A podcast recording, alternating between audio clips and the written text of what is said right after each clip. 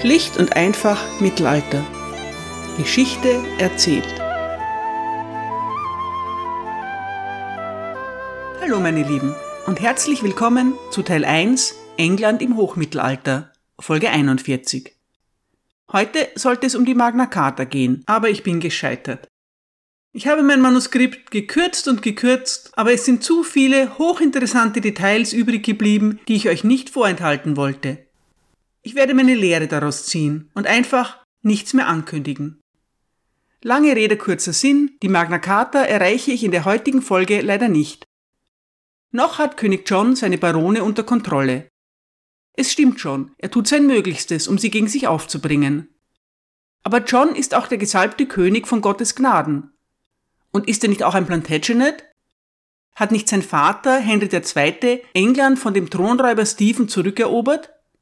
War nicht sein Bruder, der große Kreuzfahrer Richard Löwenherz, unbesiegbar? Auch König John hat persönlich noch keine Schlacht verloren. Gut, seine französischen Gebiete sind im Moment etwas dezimiert, aber wer weiß, vielleicht kehren die Plantagenets und mit ihnen ganz England schon bald im Triumph nach Frankreich zurück. Das ist ja immerhin der Plan.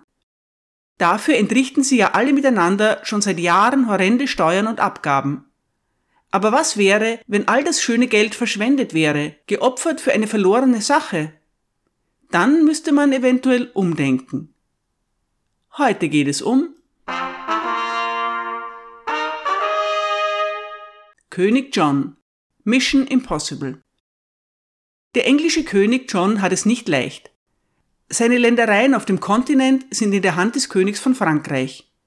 England wurde vom Papst unter Interdikt gestellt und er selbst exkommuniziert. Seinen Baronen ist nicht zu trauen, zumindest John traut ihnen nicht. Aber er hat eine Mission, den französischen König Philipp in seine Schranken zu weisen. Das angevinische Reich muss wiederhergestellt werden. Diesem Ziel ist alles unterzuordnen. Es ist unerträglich, dass viele seiner Edelleute das anders sehen. Ein anschauliches Beispiel dafür, welcher Art die Konflikte zwischen dem König und seinen Baronen sind, ist die Geschichte von John und seinem engen Vertrauten William de Brius. William de Brius ist einer von Johns wichtigsten Untertanen, ein Edelmann, dessen Stammbaum bis vor die normannische Eroberung zurückreicht. John schätzt William sehr und überschüttet ihn geradezu mit Ländereien in England, Wales und Irland. Sein Name taucht auf unzähligen königlichen Urkunden als Zeuge auf.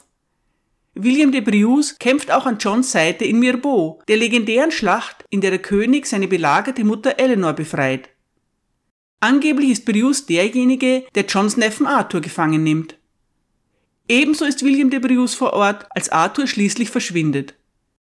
Wir wissen nicht, was mit Johns jungem Neffen wirklich geschehen ist, aber eines ist sicher, William de Brius hat es gewusst. John ist jedenfalls bereit, bis zum Äußersten zu gehen. Wer klug ist, hält schön den Mund. Wer weniger klug ist, wie die Frau von William de Brius, spricht es laut aus. Der Chronist Roger of Wendover berichtet, dass sie sich weigert, ihre Kinder dem König als Geisel zu überlassen. Angeblich sagt sie zu dem Boten, der sie abholen will, ich werde eurem Herrn, König John, meine Söhne nicht ausliefern, weil er seinen Neffen Arthur, um den er sich hätte kümmern sollen, niederträchtig ermordet hat. William de Brius ist schockiert. Er fährt seine Frau an. Du hast wie eine törichte Frau gegen unseren Herrn, den König, gesprochen. Dann versucht er, den königlichen Boten zu beschwichtigen. Es ist zu spät. Der Bote kehrt zurück und erzählt dem König alles, was er gehört hat. John bekommt einen gehörigen Wutanfall. Er schickt seine Ritter aus, um William de Brius und seine Familie zu verhaften. Okay, das ist wie gesagt die Geschichte von Roger of Wendover. Sie ist wunderbar dramatisch und nicht völlig aus der Luft gegriffen. Tatsächlich fordert der König Geiseln von William de Brius und verfolgt ihn und seine ganze Familie. Aber der Grund dafür liegt nicht in der großen Klappe von Williams Ehefrau. Der wahre Grund findet sich in Irland. John wäre gerne König von Irland, aber das hat er als junger Mann mit einer peinlichen Expedition selbst vermasselt. So ist er nun seit mehr als 25 Jahren Lord of Ireland kein wirklich eindrucksvoller Titel, aber immerhin. Er ermöglicht dem jungen Prinzen und späteren König, seine Anhänger mit irischen Ländereien zu belohnen. Ob sie diese dann auch halten können, ist eine andere Geschichte, denn Irland ist ein raues Pflaster. Der Historiker Mark Morris nennt es den wilden Westen des Angewinischen Reiches. In den ersten Jahren seiner Regierung hat John wenig Zeit an Irland zu denken. Er gewährt treuen Gefolgsleuten ausgedehnte Gebiete, die sie mehr oder weniger nach Belieben regieren dürfen. William de Brius erhält das ehemalige irische Königreich Limerick. Die irischen Landbesitzer bekriegen einander mit Hingabe, aber Störungen von außen gibt es wenig. Bis König John seine französischen Besitztümer verliert. Nun widmet er dem Rest seines Reiches wieder mehr Aufmerksamkeit. Er möchte wissen, wie es besser verwaltet und vor allem besser ausgenommen werden kann. Was der König wirklich will, ist Geld für die Rückeroberung seiner französischen Gebiete. John lässt in Dublin eine steinerne Burg errichten. Gleichzeitig gibt er der Stadt ein Monopol für die Münzprägung. Bisher hat so mancher lokale Lord seine Münzen bei Bedarf selbst geprägt, was der Stabilisierung der Wirtschaft nicht förderlich war. Damit ist nun Schluss. Johns Vertreter vor Ort, der Justiziar von Irland, wird dazu angehalten, die gleichen Kontrollmechanismen wie in England einzuführen. Das ist keine unbillige Forderung, denn die irischen Barone sind wirklich ein chaotischer und gesetzloser Haufen. Die Anglo-Iren wehren sich gegen das neue Regime. Überall kommt es zu Auseinandersetzungen zwischen den königlichen Beamten und den lokalen Magnaten. Als klar ist, dass die Situation außer Kontrolle gerät, befiehlt John den Anführern beider Seiten, in England bei Hof zu erscheinen. Alle reisen an. Sehr wahrscheinlich ist auch William de Brius bei diesem Treffen anwesend und sehr wahrscheinlich kommt es dabei zum endgültigen Bruch zwischen ihm und dem König. Er begibt sich nach Wales und beginnt damit, seine dortigen Burgen zu befestigen. Wales ist das Machtzentrum der Briuses. Die umkämpften Grenzgebiete heißen Marchen und William de Brius ist ein sogenannter Marcher Lord. Die Marcher Lords sind harte, kampferprobte Männer. Ständig fallen sie in Wales ein oder verteidigen ihre Ländereien, wenn die Waliser im Gegenzug bei ihnen einfallen. Dafür, dass sie die Grenzen verteidigen, genießen die Marcher Lords größere Freiheiten als andere Barone. Sie sind es gewohnt, in ihren Gebieten wie kleine Unterkönige zu herrschen. Das scheint William de Brius ein wenig zu Kopf gestiegen zu sein, denn er startet eine Rebellion. Was genau vorfällt, ist unklar, aber fest steht, es wird ein Desaster. John, der dafür einen geplanten Feldzug nach Frankreich verschieben muss, schlägt die Rebellion ohne Probleme nieder. Als seine Truppen desertieren, flieht William de Brius in letzter Minute mit seiner Familie nach Irland. Dort regiert seit kurzem ein neuer Justiziar, der versucht auch sofort, Brius festzunehmen. Das ist aber nicht so einfach wie gedacht. Der Flüchtling und seine Familie werden von Freunden und Verwandten geschützt. Sie weigern sich standhaft, Brius auszuliefern. Der König selbst sendet ihnen Botschaften, in denen er sie an ihre Treue erinnert. Ohne Erfolg. Schließlich verliert John mit seinen irischen Magnaten die Geduld. Er macht mobil. Über 700 Schiffe stehen bereit, um Johns Truppen mehrere tausend Mann nach Irland zu bringen. Darunter sind auch 800 kampferprobte Söldner aus Flandern. Angesichts dessen beginnen einige Edelleute ihre Positionen zu überdenken. Johns Feldzug in Irland ist ein voller Erfolg. William de Brius flieht wieder zurück nach Wales. Die meisten anderen Barone ergeben sich. Mathilda, die Frau von William de Brius, flieht auf die Isle of Man und weiter nach Schottland. Dort geraten sie, ihre Tochter sowie ihr Sohn William und seine Familie in Gefangenschaft. John hat sein Ziel erreicht. Knapp zwei Monate nach seiner Ankunft segelt er höchst zufrieden zurück nach Wales. Mathilda de Brius und ihre Familie werden zunächst in Bristol inhaftiert. William de Brius bietet für ihre Freilassung ein hohes Lösegeld. Als ihm gnädig gestattet wird, das Geld aufzutreiben, flieht er nach Frankreich. Das ist natürlich nicht die feine englische Art, aber erstens hätte William die absurd hohe Summe niemals aufbringen können und zweitens rechnet er nicht damit, wie weit Johns Rachsucht geht. Was der wütende König nun tut, ist beispiellos. Mathilda de Brius und ihr Sohn werden entweder nach Corfe Castle oder nach Windsor gebracht. Darüber sind sich die Chronisten nicht einig. Worüber sie sich einig sind, ist, dass John sie dort verhungern lässt. Hier die berühmte Stelle des anonymen Chronisten von Bethune. Sie ist leider etwas drastisch. Zitat. Am elften Tag wurde die Mutter tot zwischen den Beinen ihres Sohnes gefunden. immer noch aufrecht, aber als tote Frau an die Brust ihres Sohnes gelehnt. Der Sohn, der ebenfalls tot war, saß aufrecht und lehnte an der Wand. Die Mutter war so verzweifelt, dass sie die Wangen ihres Sohnes aufgegessen hatte. Als William de Brius, der sich in Paris aufhielt, diese Nachricht hörte, starb er bald darauf. Viele behaupten, es sei aus Trauer geschehen. Zitat Ende. Auch Johns Sicht der Ereignisse ist erhalten. Im Herbst 1210 veröffentlicht der Hof ein sogenanntes Queremonium, eine Art Beschwerde oder öffentliche Rechtfertigung. Darin äußert sich der König zu den Vorwürfen gegen William de Brius. Was er schreibt, kann man glauben oder auch nicht, aber das gilt ja ebenso für die Berichte der Chronisten. In Johns Darstellung ist der Grund für die Auseinandersetzung nicht politisch, sondern rein finanziell. Der König erklärt, Brius habe ihm viel Geld geschuldet. Leider habe der Baron alle Fristen verstreichen lassen und seine Schulden nicht beglichen. Nach eigenen Angaben war der König zu vielen Konzessionen bereit. Er hat Brius Chance um Chance gegeben, damit die Angelegenheit friedlich gelöst werden kann. Als William de Brius sich nach Frankreich absetzt, sei John keine andere Wahl geblieben, als dessen Frau und Sohn in, Zitat, königliche Obhut zu nehmen. Dass die beiden diese königliche Obhut nicht lange überlebt haben, bleibt unerwähnt. Was John schreibt, ist grundsätzlich wahr. Brius hat große Schulden und keinen Versuch unternommen, sie zurückzuzahlen. Aber das ist nicht ungewöhnlich. Geld, das für Privilegien oder Ländereien zugesagt wird, wird fast nie pünktlich gezahlt. Wer dem König ausreichend nahe steht, kann sogar damit rechnen, niemals etwas zahlen zu müssen. William de Brius scheint genau von dieser Annahme ausgegangen zu sein. Aber die Zeiten haben sich geändert. Es wird immer üblicher, dass Beamte des Exchequers alle Schulden eines Magnaten zusammenfassen und die ganze Summe einfordern. Daran ist im Grunde nichts auszusetzen. Leider erfolgt die Durchsetzung der Regeln alles andere als einheitlich. John erklärt, dass Besitztümer, Zitat, nach englischer Sitte und dem Gesetz der Schatzkammer beschlagnahmt werden. Das klingt so, als sei das ein automatischer Prozess, der jeden Schuldner trifft. Tatsächlich ist das Gegenteil der Fall. Die Beamten des Exchequers sind natürlich bemüht darum, die Einnahmen der Krone zu maximieren.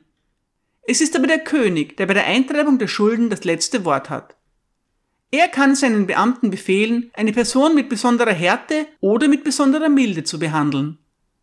Er kann frei wählen, ob er eine Schuld ganz streichen oder alles auf einmal einfordern will. Dazu verlangt John Geldstrafen. Je nach Lust und Laune sind diese einmal symbolisch und ein anderes Mal völlig überzogen.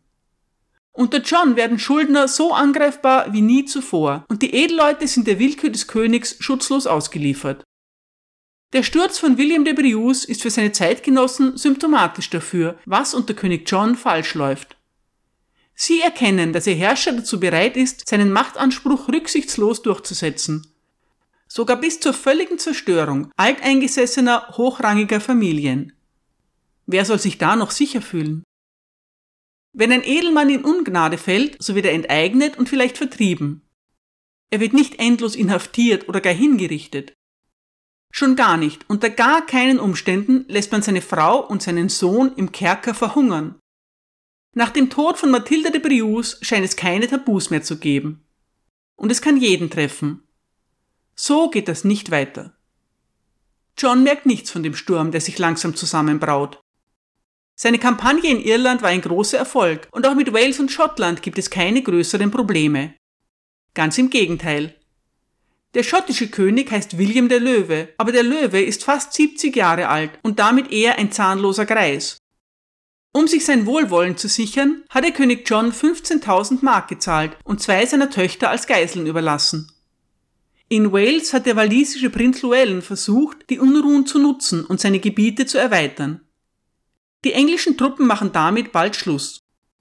Llewellyn gehört zur Familie. Er ist der Ehemann von Johns unehelicher Tochter Joan.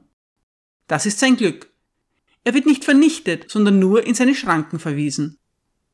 Johns großes Ziel ist weiterhin die Rückeroberung seiner französischen Ländereien. Und weiterhin benötigt er dafür sehr viel Geld. Wie sein suchender Blick so schweift, fällt er auf die englischen Juden. Diese stehen unter dem Schutz der Krone.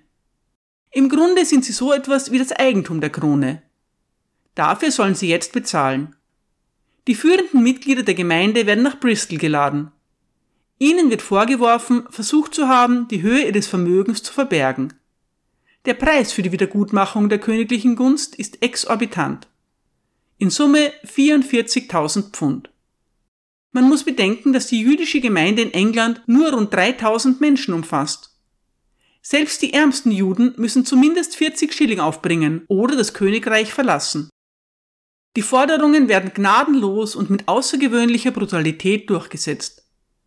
Die sogenannte Bristol Tallage trifft die jüdische Gemeinde in England so schwer, dass es fast eine Generation dauert, bis sie sich halbwegs davon erholt. Wo gibt es noch etwas zu holen? Der königliche Blick schweift und natürlich in den Royal Forests.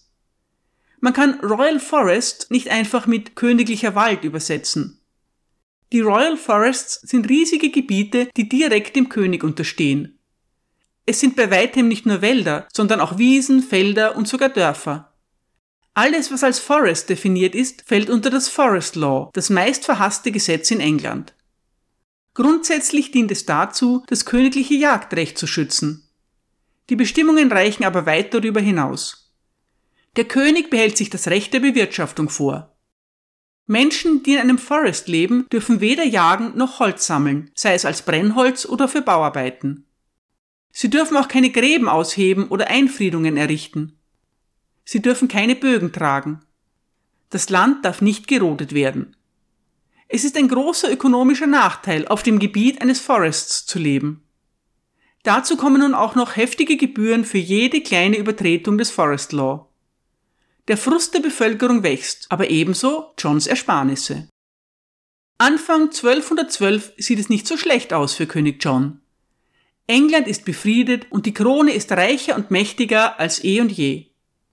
Aber unter der Oberfläche gärt es gewaltig. Das Problem ist ein grundsätzliches. Die englischen Könige sind seit Henry I. ständig darum bemüht, die zentrale Verwaltung und Justiz auszubauen. Königliche Beamte, wie zum Beispiel die Sheriffs, stammen zunehmend nicht aus adeligen Familien. John ernennt keinen einzigen hochrangigen Beamten seines Hofes aus den Reihen der Barone. Darüber hinaus kommen in der königlichen Armee zunehmend Söldner zum Einsatz. Das widerspricht dem Prinzip des Feudalsystems und schwächt die Macht der Barone. Sie schulden dem König nicht mehr Waffendienste, sondern Geld, und zwar enorme Summen. Nicht nur nach oben gegenüber dem König, sondern auch nach unten gegenüber ihren Vasallen wird die Macht der Barone eingeschränkt. Die Menschen, besser gesagt freie Männer, können ihr Eigentum schützen und sich im Falle eines Konflikts an die königliche Justiz wenden. Die Autorität der Barone ist nicht gerade im Schwinden, aber doch im Abnehmen. Sie sind die Verlierer des neuen Systems. Baron ist damals kein offiziell verliehener Titel, Grundsätzlich gilt zu dieser Zeit, wer ein Lehen des Königs hält und ihm dafür einen Eid geleistet hat, ist ein Baron oder Tenant in Chief. Anfang des 13. Jahrhunderts sind das etwa 160 Männer. Dazu gibt es noch rund ein Dutzend Earls. Der Titel Earl wird verliehen und zeichnet seinen Träger als hochrangigen Magnaten aus. Die Zahl schwankt, denn Earldoms werden ständig neu errichtet, vererbt, entzogen oder sterben aus. Die Barone und ihre Familien bilden zusammen mit den führenden Kirchenmännern die englische Oberschicht. Sie haben eine persönliche Beziehung zum königlichen Hof. Daher sind sie von den Launen des Herrschers direkt betroffen. John versucht einerseits, seine Verwaltung auf eine gesetzliche Grundlage zu stellen, an die auch die Edelleute gebunden sind. Andererseits sieht er sich als Herr seiner Barone, die er nach Gutdünken belohnen und bestrafen kann. Er hat das Recht, ihr Eigentum zu beschlagnahmen und ihnen massive Geldstrafen aufzuerlegen. Dieser Widerspruch ist für die Barone schwer zu akzeptieren.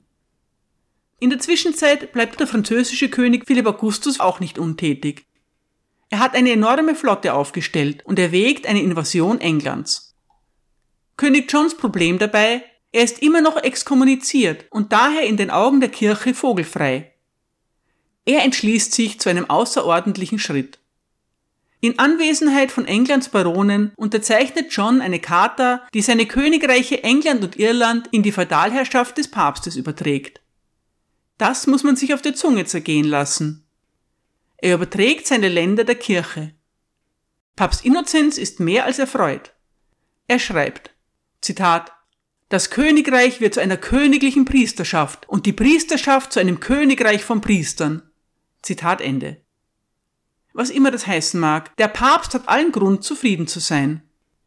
John kommt der Segen der Kirche sehr teuer. Neben einer hohen Geldstrafe muss er auch dauerhafte Einkommenseinbußen in Kauf nehmen. Aber das ist es wert. John ist jetzt in Rom sehr beliebt. Papst Innozenz wird einer seiner eifrigsten Fürsprecher. Die guten Nachrichten nehmen kein Ende. Johns Halbbruder, der Earl of Salisbury, stößt in Flandern zufällig auf die französische Invasionsflotte. In der Seeschlacht bei Damm gelingt es den Engländern, rund 400 französische Schiffe zu plündern und anschließend zu versenken. Als König Philipp mit seinen Truppen anrückt, macht sich der Earl of Salisbury mit seiner Beute rasch davon. In der Biografie von William Marshall heißt es, Zitat, es war sehr bitter für den König von Frankreich, seine Schiffe auf See brennen und rauchen zu sehen, als stünde das Meer in Flammen.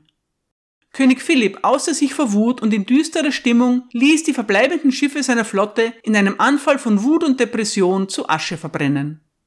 Zitat Ende. Beflügelt von diesem großen Erfolg macht John nun ernst mit seinem Feldzug in Frankreich. Auch die zögerliche, in manchen Fällen sogar ausbleibende Unterstützung durch seine Barone kann ihn nicht mehr bremsen. Viele Edelleute, vor allem aus dem Norden Englands, erklären, keine weiteren Zahlungen mehr leisten zu können. John reagiert mit einem Wutanfall und neuen Forderungen. Die feudalen Abgaben erreichen nie dagewesene Höhen. Ein Schildgeld, die Scutage, in Höhe von drei Mark für jeden Ritter wird verlangt. Die Barone werden, wo immer es geht, kräftig zur Kasse gebeten. William Fitzalan muss 10.000 Mark dafür bezahlen, sein Erbe antreten zu dürfen. John de Lacy werden für die Belehnung mit Pontefract 7000 Mark berechnet.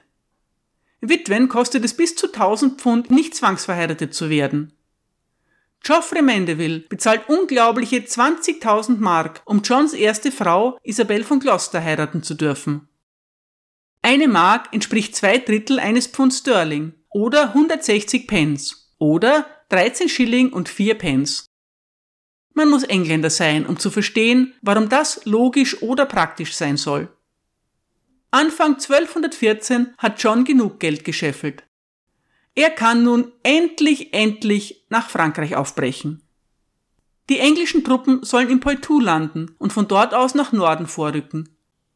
Johns wichtigster Verbündeter ist sein Neffe Otto, der deutsche Kaiser. Zusammen mit ihm sowie den Grafen von Holland, Boulogne und Flandern will John die Franzosen in die Zange nehmen. Ein guter Plan. Mit großem Gefolge sowie Frau und Kind segelt der englische König hoffnungsfroh nach La Rochelle. Er kommt nicht als Eroberer, sondern als rechtmäßiger Herrscher. Wie so häufig in Johns Geschichte lässt sich die Sache ganz gut an. Es gelingt ihm, das Poitou zu sichern und Nantes zu erobern. Angers öffnet seine Tore sogar freiwillig. Hervorragend. Nun wird es Zeit, König Philipp einzukreisen. Aber der französische König macht seinen Gegnern einen Strich durch die Rechnung. Philipp teilt seine Armee. Er schickt seinen 26-jährigen Sohn Louis nach Süden, während er selbst sich nach Norden wendet. Als sich der französische Thronfolger mit seinen Truppen dem Poitou nähert, werden die aquitanischen Barone ihrem Ruf wieder einmal gerecht. Sie sind einfach lausige Verbündete. Auch diesmal. Sie schwingen sich auf ihre Pferde und reiten schnurstracks nach Hause. John bleibt nichts anderes übrig als ein eiliger Rückzug nach La Rochelle. In der Zwischenzeit stehen die Armeen von Kaiser Otto und König Philipp einander bei der kleinen Ortschaft Bouvines in Flandern gegenüber. Von den Engländern hat sich nur der Earl of Salisbury mit ein paar Rittern eingefunden. Am 27. Juli 1214, einem heiligen Sonntag, sitzt König Philipp unter einem Baum und genießt seinen Feiertag. Ein Bote eilt herbei. Die Deutschen greifen an. An einem Sonntag? Wie barbarisch. Der französische König ist höchst konsterniert, aber er zögert nicht lange, sondern stellt sich dem Kampf. Es wird eine chaotische Schlacht in glühender Hitze. Der französische Chronist Wilhelm der Bretone wird Zeuge der Ereignisse. Hier wieder eine kleine Warnung. Sein Bericht ist nichts für Tierfreunde, wirklich nicht. Zitat Lanzen wurden zerschmettert, Schwerter und Dolche schlugen aufeinander. Kämpfer spalteten sich gegenseitig mit ihren doppelschneidigen Äxten die Köpfe und ihre gesenkten Schwerter fuhren in die Eingeweide der Pferde. Hier und da sah man Pferde auf der Wiese liegen und ihren letzten Atemzug tun. Jene, die im Magen verwundet waren, erbrachen ihre Eingeweide, während andere mit abgetrennten Gelenken auf dem Boden lagen. Wieder andere wanderten ohne ihre Reiter hierhin und dorthin und boten sich jedem an, der von ihnen transportiert werden wollte. Es gab kaum eine Stelle, wo man nicht ausgestreckte Kadaver oder sterbende Pferde fand. Hier ergab sich ein Ritter, dort ein Fußsoldat, denn sie fürchteten sich mehr davor, getötet zu werden, als besiegt zu leben. Zitat Ende auch wenn es uns schwer erträglich erscheint. Ritter und Edelleute sind wertvolle Geiseln und bringen im Falle des Sieges ein hohes Lösegeld. Daher ist die bevorzugte Taktik, die Pferde zu Fall zu bringen und die Reiter gefangen zu nehmen. Sowohl Kaiser Otto als auch König Philipp werden im Laufe des Gefechts aus dem Sattel geworfen. Nur seine schwere Rüstung bewahrt Philipp vor dem sicheren Tod. Seine Ritter bringen ihm ein neues Ross und weiter geht das Gemetzel. Am Ende triumphieren die Franzosen. Der deutsche Kaiser entkommt mit Mühe, aber sowohl die Grafen von Flandern und Boulogne als auch der Earl of Salisbury werden gefangen genommen. Die Folgen der Schlacht von Bouvines sind für alle Beteiligten dramatisch. König Philipp ist der große Gewinner, finanziell und an Prestige. Er zementiert seinen Anspruch auf das Anjou und die Normandie. Die Auswirkungen auf Flandern sind katastrophal. Die 14-jährige Gräfin Johanna ist gezwungen, erniedrigende Bedingungen zu akzeptieren, die zur effektiven Unterwerfung von Flandern führen. Ebenso verheerend sind die Folgen für den deutschen Kaiser. Während er knapp mit seiner Freiheit davonkommt, kostet ihn die Niederlage den Thron. Innerhalb weniger Wochen nach der Schlacht von Bovin fallen die deutschen Provinzen von ihm ab. Otto verbringt den Rest seines Lebens zurückgezogen in Braunschweig. Für John bedeutet Bovin das Ende all seiner Hoffnungen. Im Oktober 1214 verlässt er Frankreich, diesmal für immer. Schwer geschlagen und finanziell ruiniert kehrt er nach England zurück. Er erwartet keinen herzlichen Empfang und er bekommt auch keinen. Die englischen Barone haben nun endgültig genug. Ein gieriger, unberechenbarer, rachsüchtiger und erfolgloser König? All das Steuergeld, die vielen Abgaben für nichts? So kann es nicht weitergehen. Wenn der König nicht weiß, wie sich ein guter Herrscher zu verhalten hat, dann werden sie es ihm eben sagen. Oder noch besser, aufschreiben. Das ist wirklich eine hervorragende Idee. Wir verfassen einen großen Wunschzettel und zwingen den König, ihn zu unterschreiben. Und so kommen wir nun tatsächlich zur Magna Carta. Danke für Ihre Aufmerksamkeit.